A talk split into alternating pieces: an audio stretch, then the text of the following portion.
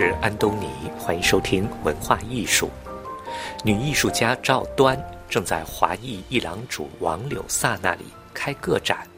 在一年一度的法国国际当代艺术展销会和今日亚洲艺术沙龙之前，在巴黎这两个最重要的集艺术家、艺商和藏家于一堂的盛会期间举办个展。艺廊主对艺术家的信任和支持不言而喻，明确而坚定。之前，赵端在王柳萨的艺廊已经举办过两次个展，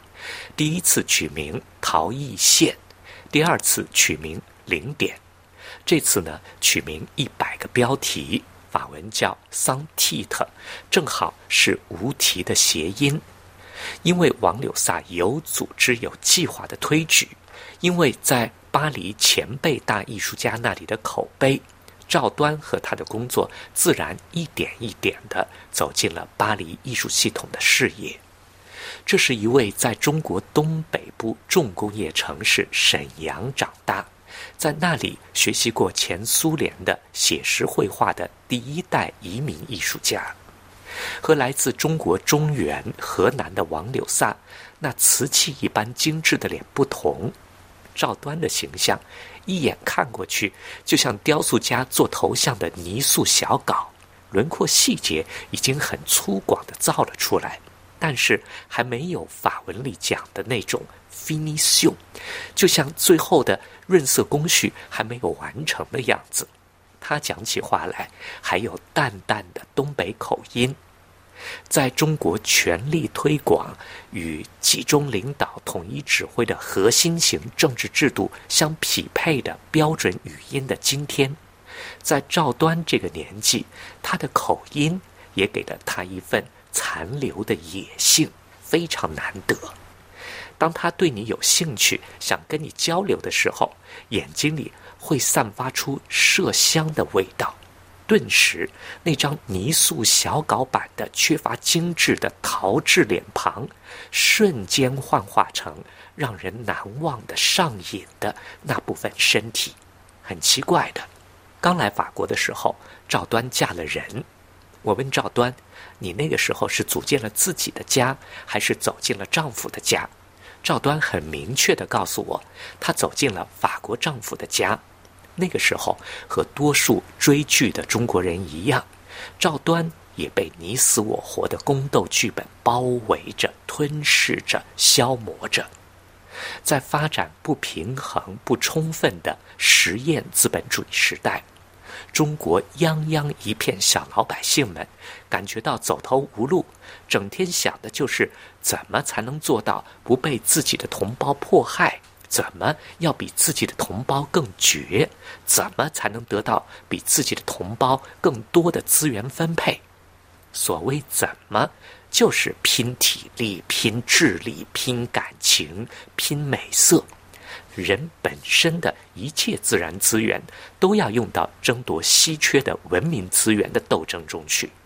那个时期，中国的治理体系还没有提出再分配。小老百姓只有在愚人的宫斗戏中寻找灵感，借鉴办法，搬到生活里活学活用，梦想着在大浪淘沙中鲤鱼跳龙门。赵端说：“到了法国的夫家之后，他发觉完全不需要这些，顿时他的日子轻松好过，感觉到非常陌生的安全与温暖。”他开始享受其乐融融的天伦，但是婚姻里的异国情调只是一个方面。对眼神里散发着麝香味儿的赵端来说，婚姻的根本是男人和女人之间的事。后来，他和一个巴洛克音乐家组成了一对男人和女人。巴洛克音乐是极简的对立面，无比繁复。在繁复里见节奏，见花腔，见轨迹，见心计，见情调，这和赵端现在的艺术正好合拍。现在的赵端实际上是一个行为艺术家，所有展示的作品都是他的行为工作的痕迹和有设计感的展陈。当你在痕迹里闻到了麝香味儿，你就抓到了他的行为的初衷，抓住了灵猫的一部分魂。赵端像巴洛克作曲家写乐句小节一样，先写出一个单元造型结构，很基础、很简单的那种，然后拿这个小节的不断重复来写句子，用句子的不断重复来写篇章，就像麝香不断的分泌出来，余香缭绕，时而飘洒，时而缤纷，非常的迷惑人。但是作者赵端非常清楚，他要的是一个区块链，他的劳作也是一种分泌，分泌出来帮区块链组成方和圆。这个方圆有意思吗？你不明白他们的意思吗？赵端会在大腿的某一个部位踏下皮肤和毛孔的纹理。仿造他劳作的方圆区块链的局部，让观察他的人看到他身体里最原生态的单元细节和他设计出来的小节单元的形态有多么神似。你要是再迟钝一点，赵端会偶尔提起他在彷徨时刻会画自己的私处，就像他在画区块链一样，不断重复。不断的画，一张接一张的画，画他的私处的肌理，画他私处的表情，画他私处的味道。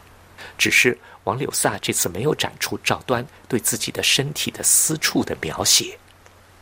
麝香不可以用纯的，只有用淡的，用很小的一部分拿出来和其他香料结合，麝香才能起作用。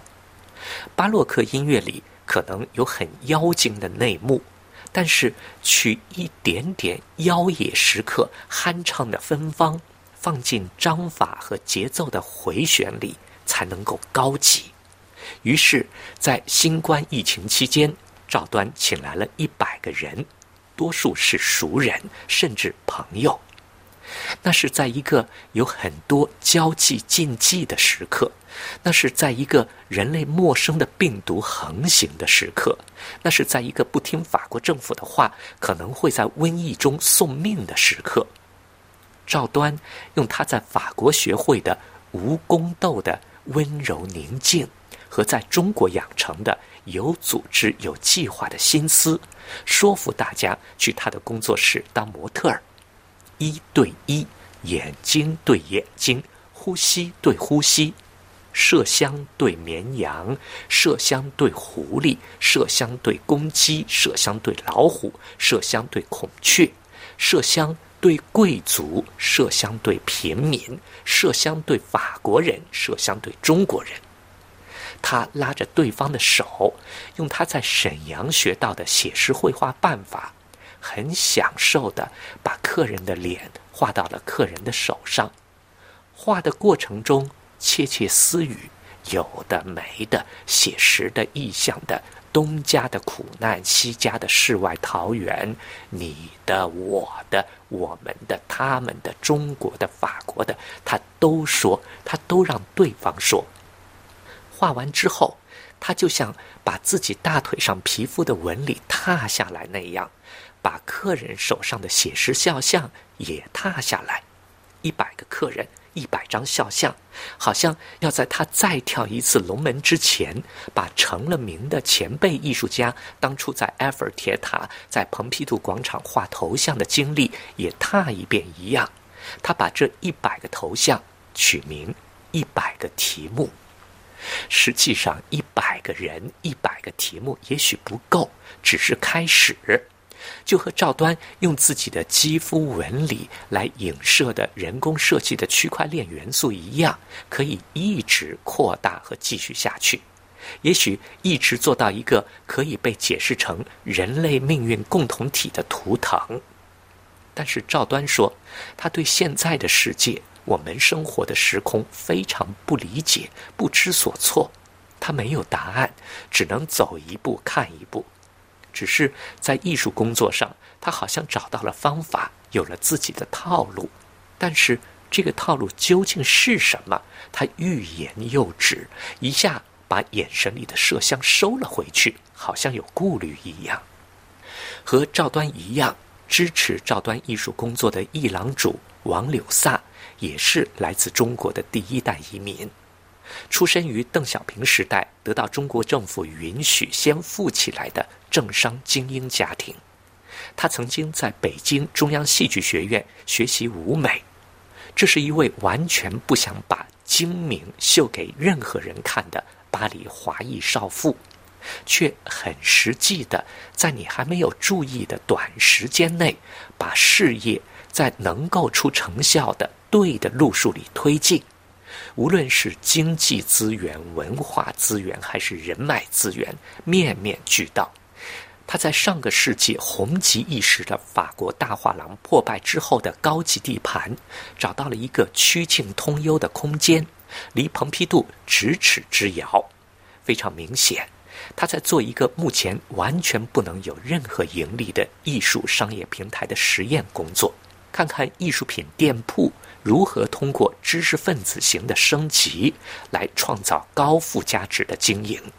他开垦的是海外华人中文化商业的一片处女地。拿他自己的话来说，他在播种。作为华裔，他要在海外中国人没有经验、没有先例可循的艺术附加值和文化附加值经营平台里摸索规律，开发自己的路。在推举了好几位欧洲青年艺术家的同时，他与赵端这位沈阳来的艺术家合作。他相信赵端的潜力，他用他的中国理性，用在法国人那里捕捉到的逻辑，用他富家千金的财力，用他的信心来成就赵端的商业市场。这位看起来陶瓷般精致的女人，有一种不易被人察觉的淡淡的隐忧。但是和赵端的巴洛克式的组织和计划比起来，他看上去有一种义无反顾的底气和信念在贯穿着和支持着他。他在工作中快乐着，在工作中隐忧风轻云淡的飘走，时不时一阵金贵难得的麝香味儿飘来。一天，赵端说要柳萨出钱给他度几天假，他要寻找灵感。过不了多久，赵端又说晚上要住在刘萨家的客房，要和巴洛克情人保持一晚上的距离。刘萨笑一笑，谁让他和蓬皮杜这个超现实主义的大仓库是邻居呢？好了，各位，以上听到的是文化艺术，题目是赵端和王柳萨，由安东尼编辑主持，感谢收听。